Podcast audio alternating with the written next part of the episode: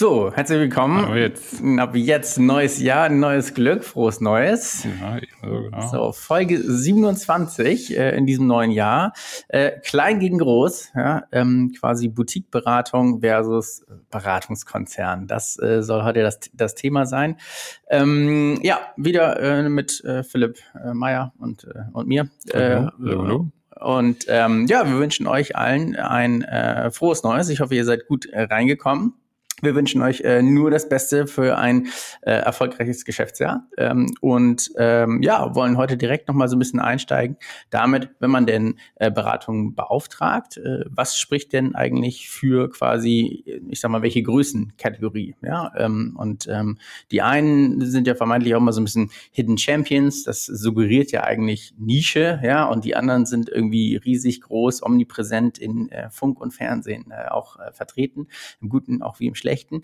Äh, und darum geht es eigentlich heute, das mal so ein bisschen auseinander zu äh, klamüsern. Und ähm, ja, da haben wir natürlich hier den perfekten Experten hier dabei, äh, was ja sowohl bei groß als auch bei klein, würde ich mal so sagen. Ja, nie bei ganz groß. Aber ja, ja, genau. genau. Es geht ein bisschen darum, ne, den guten Vorsatz schon mal zu erfüllen, warum es gut ist, kleine Beratung zu beauftragen. Ja, genau. Oder auch nicht. Oder auch nicht. Oder, oder auch nicht, genau. Und insofern äh, wäre eigentlich mal so die, die erste Frage, ähm, äh, Philipp, so die großen kennt man und die kleinen kennt man vermeintlich nicht. Ähm, woran liegt denn das eigentlich? Ja, also ich glaube, es sind natürlich ein paar Sachen. Ne? Also ich meine, wir haben noch nicht so gesagt, was ist überhaupt eine große Beratung, was ist eine kleine Beratung. Ähm, ist gut, jetzt in der Beratung kann man das natürlich nach Umsatz ne, definieren oder auch nach Anzahl der Mitarbeitenden. Haben wir schon mal eine Folge gehabt, auch was für Art von Ranking gibt es da, Lündonklisten ne, als Beispiel oder auch einfach, weiß nicht, Statista, ne? also so ein bisschen die äh, ne, sozusagen Branchenreports, um überhaupt mal zu gucken, was ist eine große Beratung, was ist eine kleine Beratung. Ähm, woran es dann am Ende liegt, dass man die einen oder mehr kennt als die anderen. Ich glaube, auch da würde ich sagen, ist es gar nicht mal so selbstverständlich. Ich glaube, es gibt auch sehr zum Teil Mann, Frau starke Beratungen, die auch manch beauftragendes Unternehmen noch gar nie gehört hat, weil man einfach vielleicht das Thema noch nicht hatte ne? oder einfach die betriebliche Herausforderung noch gar nicht extern eingekauft hat. Also ähm, ich glaube, es gibt so ein paar Generalisten, auf die du wahrscheinlich abzielst, so die Big Four, ne, McKinsey, Roland Berger, mhm. Accenture, Capgemini und so weiter. Also all diese Logos, äh, wie du sagst, ne, die man so von der Werbung und aus den, ne, sozusagen auch, die auch zitiert werden, wenn es ne, um gewisse Themen geht. Ähm, die kennt man sicherlich qua Markenbekanntheit. So, da kann man dann natürlich auch fragen, so, wo kommt das wiederum her, dass die sich auch so breit aufstellen, weil am Ende alle Beratungen jetzt ja auch kein Massenprodukt haben. Also ich meine, Beratung muss man im Zweifel auch nicht kennen, so als Endkonsument. Ja, und wie gesagt, selbst innerhalb eines Unternehmens gibt es sicherlich Dienstleistungskategorien, wo man einfach noch gar nicht in, in Berührung damit gekommen ist. Ähm, aber klar, systemisch ist jetzt ein bisschen No-Brainer, aber die Kleinen sind halt einfach spezialisierter. In der Regel müssen sie es sein, ne, damit sie sich einfach auch abgrenzen können ähm, von, von den vermeintlich etablierteren ähm, und ähm, deswegen einfach häufig nicht so bekannt, würde ich sagen, weil sie einfach, ähm, wir haben Zweifel nicht die Mittel, nicht die das Werbebudget haben, um dann auch so ähm, marketingwirksam am Markt zu sein. Aber ich glaube, das ist auch so ein bisschen ein Gegenstand dann heute, um zu gucken, braucht es das denn überhaupt und ähm, was hilft dann am Ende? Und darum geht es ja auch am Ende auch dem beauftragenden Unternehmen. Ja, genau. Also ich glaube, da vielleicht nochmal darauf, darauf einzusteigen. Ähm, die, also, ne, wenn man einfach mal sich die Strahlkraft anguckt, und das ist ja auch manchmal einfach ein, ein Thema, äh, dann habe ich natürlich auch vielleicht in einem sehr hochspeziellen Bereich äh, Strahlkraft. Ich habe aber auch bei sehr großen äh, Firmen einfach aufgrund der, die, der schieren Masse, ja, diesem mhm. Tanker, den man da einkauft, auch Strahlkraft. Würdest du denn überhaupt sagen, dass das spielt eine Rolle auch, wenn man jetzt Beratung einkauft? Weil am Ende äh, sagt man natürlich auch so, Mensch, ich kaufe ja auch irgendwie Expertise ein, ich will irgendwas haben, worauf ich vielleicht auch äh, verweisen kann. Ja. Also ist, spielt das eigentlich eine Rolle? Brauche ich das eigentlich äh, und ähm, oder auch nicht? Ja. Also ich ganz jetzt mal, ich meine, du hattest ja letzte Folge, dann, dann äh, 30 Minuten der Provokation. Ne? Ich würde jetzt mal sagen, also im Grunde braucht es das weder bei einer kleinen Beratung noch bei einer großen, ne? weil jetzt mal so ganz von vom Kern kommend äh, wird ja beauftragt, weil ich entweder einfach selber nicht, also ich sage immer so wollen können oder dürfen, so, ne? Also entweder ähm, ne, will ich etwas nicht tun, so, weil es vielleicht gerade politisch nicht en vogue in der Firma, eine gewisse Entscheidung zu treffen. Ähm, so, oder ich darf es einfach nicht, weil es nicht mein Bereich ist, oder ich kann es halt einfach nicht, weil ne, das ist einfach jetzt, jetzt kann ich kognitiv, sondern einfach, ich habe nicht die Kapazität dazu, ne, oder habe einfach auch nicht das Budget, ne, das ist kein eigenes Projektbudget für das zu freigeben. Das heißt, das sind alles so, so jetzt mal ganz vereinfacht natürlich Motivation, überhaupt extern Beratung einzukaufen. Dann ist auch immer noch die Frage, will ich eigentlich beraten werden äh, oder suche ich eigentlich jemanden, der mir die Arbeit wegschafft? Aber wie auch immer ist es, glaube ich, so, dass man ja eigentlich sagt, es geht rein um die fachliche Leistung, irgendwie ein gutes Verhältnis aus so Value for Money. Da ist mir im ersten Moment ja eigentlich die Strahlkraft eigentlich erstmal egal. Also es ist so ein bisschen ist ja nicht so emotional wie ein Autokauf, ja, das wird schon weniger, ne, wo man jetzt sagt, vielleicht ein ganz gutes Beispiel, wo du sagst, so eigentlich inzwischen geht es mir auch nur darum, wie ich von A nach B komme und ich möchte irgendwie hier das Finn-Auto-Abo-Modell haben, weil da bin ich irgendwie ne, gut, gut mit in Bewegung. Aber welches Logo da vorne steht, ne, so es geht um die Mobilität. So und ähm, das vielleicht mal so ein bisschen halb hinkende Analogie, vielleicht auch zu sagen, so in der Theorie sollte es eigentlich auch darum gehen, zu sagen, was ist eigentlich so das ne, das, der Gegenstand, wo ich die externe Unterstützung brauche, ähm, den hole ich mir, lasse ich, lasse ich bewerten. Und dann äh, ist da immer noch der menschliche Faktor, klar, der muss passen. Aber auch der ist jetzt hier erstmal nicht per se bei kleineren besser oder schlechter als bei größeren, sondern es ist ein sehr individuelles Thema. Was ich aber glaube, was ein großer Aspekt ist, der so zu deiner Frage abzielend ähm, eben ein Thema ist, ist oft dieser politische Aspekt bei der Beauftragung in Unternehmen von Beratung, weil es eben häufig auch etwas ist, wo ich als Fachbereich vielleicht gewisse Erwartungshaltung von meinem Chefchef -Chef habe, der im Zweifel mal bei einer großen Beratung war, dann weiß ich vielleicht schon, dass es da eine gewisse Präferenz gibt. Oder ich habe Sorge, dass das Thema ja vielleicht meinen eigenen Karrierepfad betrifft. Ja, da sind vielleicht auch unangenehme Entscheidungen, gar nicht mal jetzt nur zwingend Personalentscheidungen, sondern vielleicht auch Technologieentscheidungen, die getroffen werden müssen. müssen. Und wie kann ich mich dann vermeintlich am besten covern? So, ne? Und da, glaube ich, ist so ein bisschen schwer greifbarer Aspekt drin, der in so einer eigentlich sehr rational zu treffenden Entscheidungswelt aus meiner Sicht immer mit dazu führt, dass dann doch die größeren, etablierteren Beratungen es schaffen, so ihren Stake quasi in, in so eine Ausschreibung mit reinzubringen. Hm. Ja, äh, das äh, klingt ja jetzt fast danach so, als braucht man eigentlich so als Einkaufsunternehmen auch quasi Mut, ja, zu sagen, so Mensch, irgendwie, ich ähm, quasi setze mich eigentlich davon ab, dass ich, ne, weiß nicht, vermeintlich in einem sehr teuren Auto sitzen muss, äh, mhm. äh, mit großer Strahlkraft, weil es mir eigentlich egal ist, ja. Ich bin quasi so souverän genug, äh, dass ich auch mit einem anderen Auto fahren kann. Ähm, in dieser Analogie. Ich finde aber, dass äh, so, da fühlen sich wahrscheinlich viele Berater so auf den Schlips getreten, die sagen, wieso, ich bin ja aber nicht der Dacia Duster, mhm. mit dem wir hier unterwegs waren, ja. So irgendwie, ähm, bei mir funkelt auch alles mit Chrom und so. Ähm, von daher so ein bisschen die, die Frage, ähm, ja, wo mache ich es denn dann, wo mache ich es denn dann eigentlich fest? Ja, wenn ich, wenn ich sage, okay, die Strahlkraft ist mir gar nicht so wichtig, dann geht es mir eigentlich um die Expertise da kann ich natürlich dann gucken, Projektreferenzen, ne, das hatten wir schon mal, wie kauft mhm. man eigentlich ein, was sind so quasi nach dem Papier, nach Papierlage, äh, wie kann man denn da auch äh, einkaufen? Also ähm, wie stelle ich denn dann eigentlich so einen guten Fit eigentlich her? Ja. ja, ich glaube, also du hast eben den Einkauf angesprochen. Ich glaube, allein, dass der Einkauf mit am Tisch sitzt, ne, das sagen wir immer wieder. Ähm, ich glaube, das klar, es braucht vielleicht eine gewisse Mut. Ich würde aber jetzt mal, ohne da jetzt einen, den, den Druck beim Einkauf zu sehen, nochmal zu sagen, so am Ende ist der Fachbereich auch, na, das klingt immer so abstrakt, aber wenn ich jetzt irgendwie der HR-Bereich bin oder ich bin die IT-Abteilung oder ich bin irgendwie die Strategieabteilung, die eben aus benannten Gründen jemanden sucht, dann kann ich ja auch erstmal nicht einfach nur dem Einkauf was vorlegen und sagen, ich habe da mal gegoogelt, die möchte ich beauftragen, sondern auch sagen, Mensch, kannst, das ist doch dein Job, du kennst dich viel besser aus am Markt, ne? du weißt, wie man mit Lieferanten spricht, du weißt, worauf man achten sollte. Also ich finde, dass auch da liegt eine Verantwortung. Ähm, wie stellt man diesen äh, Fit her oder wie, wie bewertet man das? Und jetzt nochmal so das Thema, wie schreibt man aus, aufzugreifen. Das ist, glaube ich, gerade so zum Titel der Folge, ne? klein gegen groß ähm, und wir wollen ja eigentlich gerade so diese Argumente für die Boutique-Beratung herausfinden, dann muss ich die eben auch mit einladen. Und ich glaube, das wird eben häufig nicht gemacht, weil das äh, natürlich auch ein gewisser Aufwand ist. Es ist eine Intransparenz im Markt da. Ne? Ich finde nicht alle spezialisierten Beratungen bei consulting.de oder ne, beim BDU gelistet. Das ist halt einfach so ein bisschen das, wo auch ein Einkauf sich ein Namen machen kann, in dem das eigene Portfolio, sage ich mal, ne, also das, das eigene der eigene Tellerrand sozusagen Stück für Stück erweitert wird, dass man sagt, okay, hier ist eine Ausschreibung zum Thema Change Management. Ich habe da ein Gefühl dafür, welche großen Generalisten frage ich da immer an, weil im Zweifel sagen die mir eher Bescheid, bevor ich überhaupt eine Ausschreibung mache, weil die es schon über ihr Netzwerk intern der Firma quasi rausbekommen haben, dass dann ein, ein Fall ist.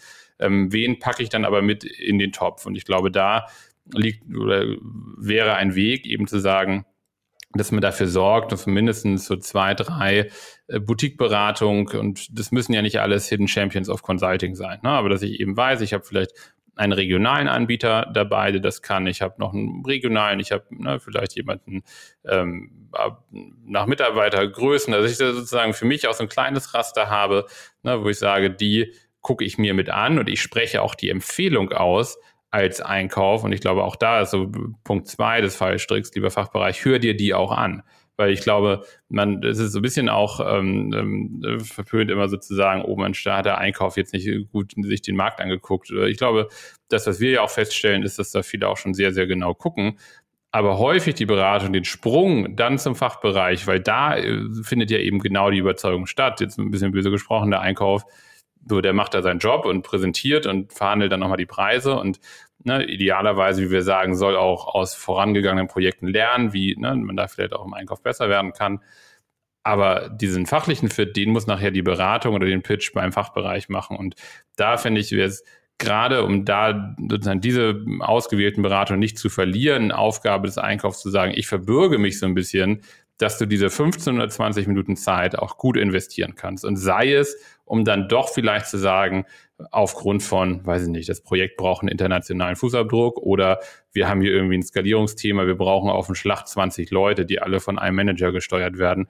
Okay, das können dann vielleicht nicht manche bieten, aber überhaupt dieses Entree der jeweiligen Boutique, und das können ja auch jedes Mal wechselnde sein zum Fachbereich, ich glaube, das wäre eine der stärksten Funktionen, die da ein Einkauf leisten kann. Hm. Ja, das glaube ich auch. Also ich finde, das frage ich mich auch manchmal immer wieder so, äh, ne, wenn man einfach ein, ein, Projekt hat, drei, vier Leute, die dann da arbeiten. So, warum kommen dann immer auch sehr große Firmen eigentlich da, da dazu? Ja, da denke ich äh, oftmals, Mensch, irgendwie, da gibt es so viele auch kleine Anbieter am Markt, die wahrscheinlich viel passgenauer nochmal wären. Hm, aber das ist einfach manchmal auch so, ja, ein bisschen Frage der Bequemlichkeit, finde ich. Ähm, ja. ja. Also äh, bei so größeren Themen, das finde ich, also ne, so der Daimler-Konzern splittet sich auf. So, da braucht man irgendwie 500 äh, Beraterinnen und Berater. Also das kann halt keine Boutique-Beratung bieten. Ja, da, da muss man ja. einfach irgendwie ins ganz große Regal greifen. Das finde ich, da macht es auch wieder da macht das total Sinn, auch bei großen, äh, warum gibt es diese großen IT-Implementierungsfirmen? Ja, weil es einfach da viel irgendwie, ähm, ja, am Ende auch teilweise manuelle Arbeit irgendwie bedarf, ja, durch irgendwie Fachbereiche gehen, äh, Sachen äh, ja, umsetzen, in dem Sinne ja auch wirklich, da, da braucht es manchmal einfach große Firmen mit einer, mit, mit vielen Leuten, die dann da auch ja. diese Verfügbarkeit haben, ja.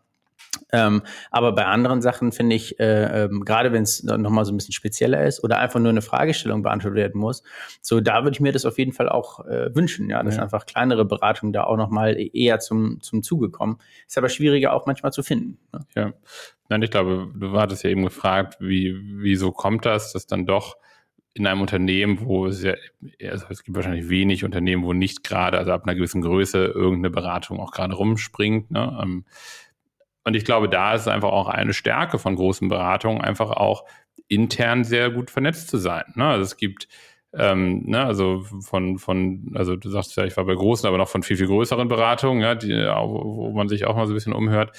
Da gibt es ganze ähm, Teams, die sich quasi mit dem Kunden beschäftigen, ohne beim Kunden Projekte zu machen. Das heißt, die nur quasi auf so einer Meta-Vertriebsebene die Projektteams steuern und ne, sozusagen die Leads und ne, Punkte und Themen der, des, der einen Unit, die, weiß nicht, da im HR-Bereich sind, mit den Opportunities des, weiß nicht, Finanzbereichs zu synchronisieren. Mhm. Und ja, sozusagen, also ne, selber nie einen Fuß quasi zum Kunden zu setzen, nicht wie so ein Partnermanager, sondern quasi nur den übergeordneten Meta-Vertrieb, dass sich die Teams untereinander, ne, und da sozusagen nichts durch die Rille fällt.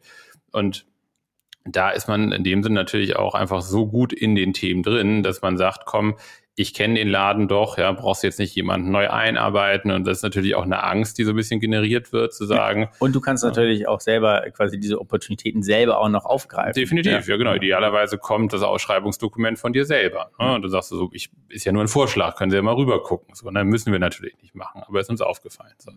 Das ist natürlich so ein kleiner Taschenspielertrick. Aber wenn du dann ne, das sozusagen auch immer wieder gut genug erkennst, wo eben diese Themen sind, dann bringst du dich in der Regel natürlich auch immer direkt mit in Stellung. Und das ist ja auch erstmal gar nicht verwerflich. Am Ende ist Beratung Vertriebsgeschäft.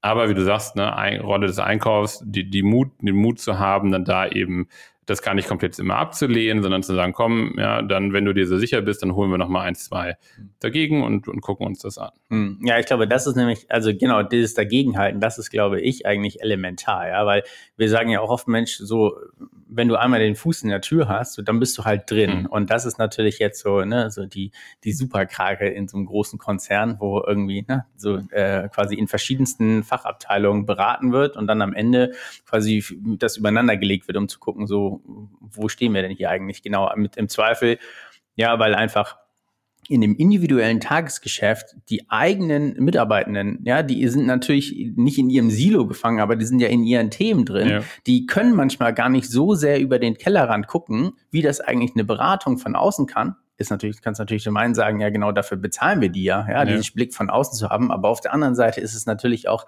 ähm, auch ein, ein Risiko, äh, weil du einfach in diese Abhängigkeit halt dann da reingerätst, ja. Und um quasi, wenn du die vermeiden willst, also du kannst die kriegst ja die Tür nicht zu, weil ja, in anderen. Fachabteilungen wird ja weiter beraten, selbst wenn der in der quasi der ersten Fachabteilung das Projekt vermeintlich zu Ende ist.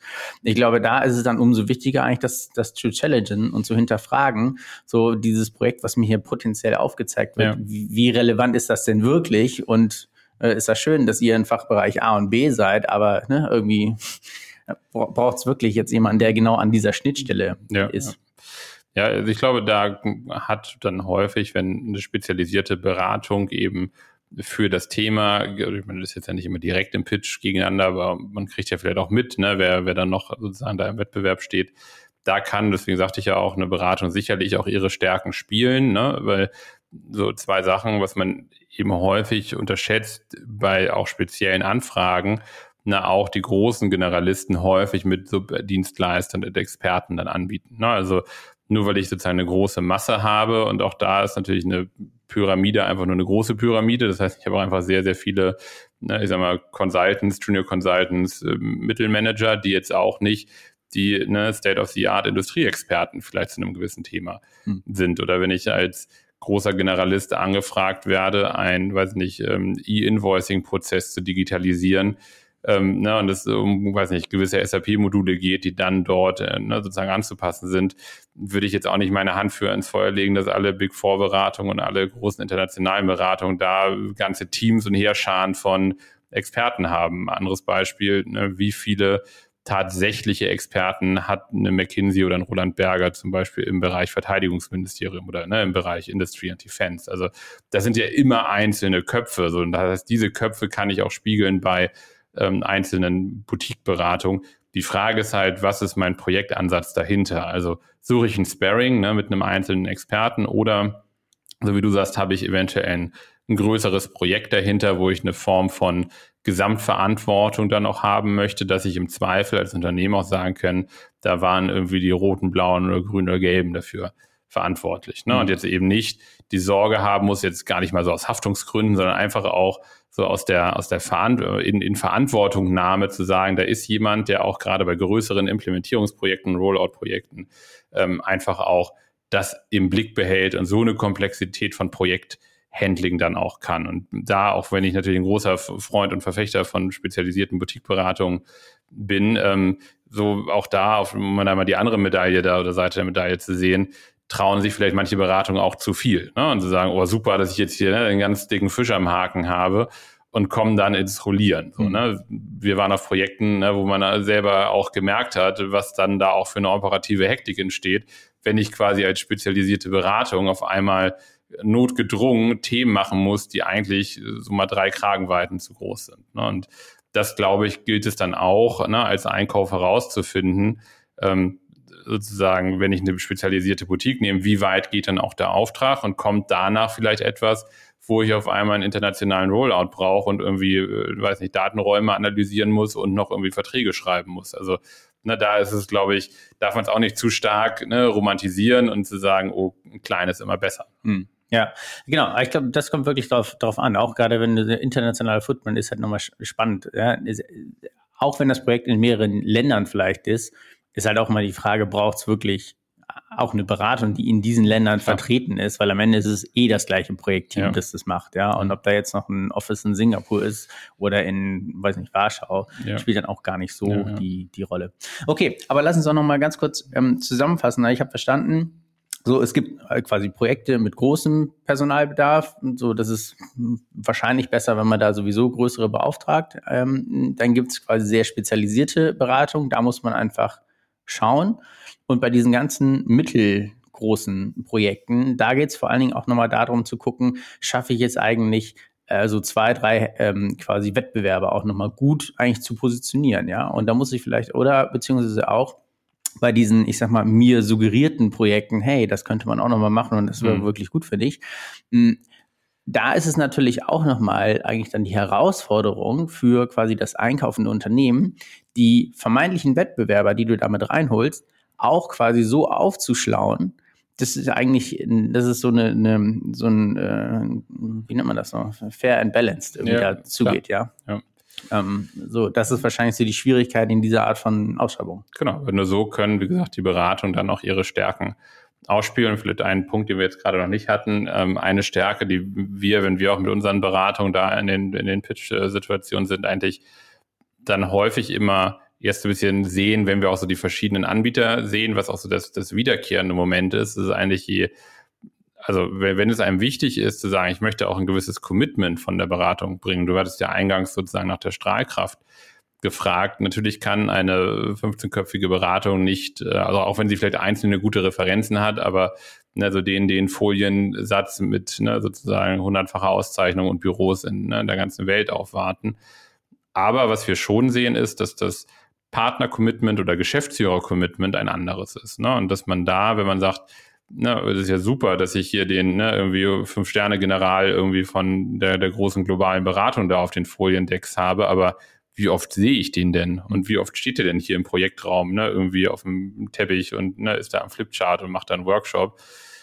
So, und ich glaube, das muss man auch so ein bisschen dann ähm, wieder, wieder mit abwägen, zu sagen, ist das ein Projekt, wo ich dann auch wo mir so etwas wichtig ist, ne, wieder so ein bisschen aus der auch persönlichen Buyer-Situation heraus, ähm, also Key-Buyer-Situation zu sagen, Mensch, bin ich auch davon abhängig, dass ich vielleicht auch mal einem Geschäftsführer der Beratung offen fragen kann, zu sagen, puh, das läuft hier aber ganz schön schwierig gerade, was würden Sie denn machen?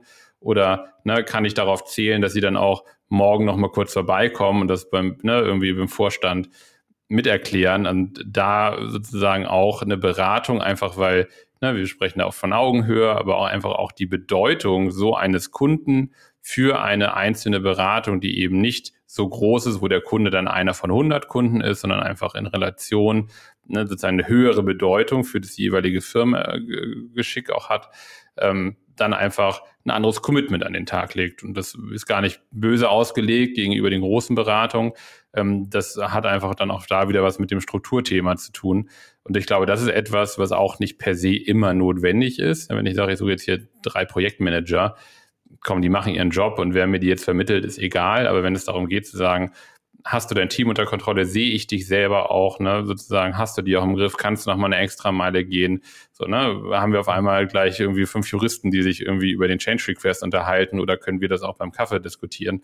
Ähm, das ist, glaube ich, auch noch mal ein Argument, was neben der reinen Fachlichkeit auch noch mal gar nicht mal jetzt rein von der Beauftragungslage im Einkauf, sondern auch so vom persönlichen Empfinden, ob so dieses Menschelnde, was du ja auch oft immer sagst, ist, glaube ich, auch nicht nur ist freundlich und sieht sympathisch aus und hat eine nette Stimme, sondern könnte ich mir auch vorstellen, weil das sind ja oft dann auch Konflikt- oder ne, sozusagen Veränderungssituationen, äh, dann mit so einer Person auch da ins, ins Feuer zu gehen. Hm. Ja, ja, äh, prima, gut, äh, gut, äh, gut gesagt, gut zusammengefasst. Herzlichen Dank dafür. Äh, wir sagen auch herzlichen Dank. Äh, erste Folge in diesem Jahr, it's a wrap. Ähm, Ansonsten auch freuen wir uns äh, wie immer über äh, Feedback. Äh, schreibt doch gerne Anregungen etc.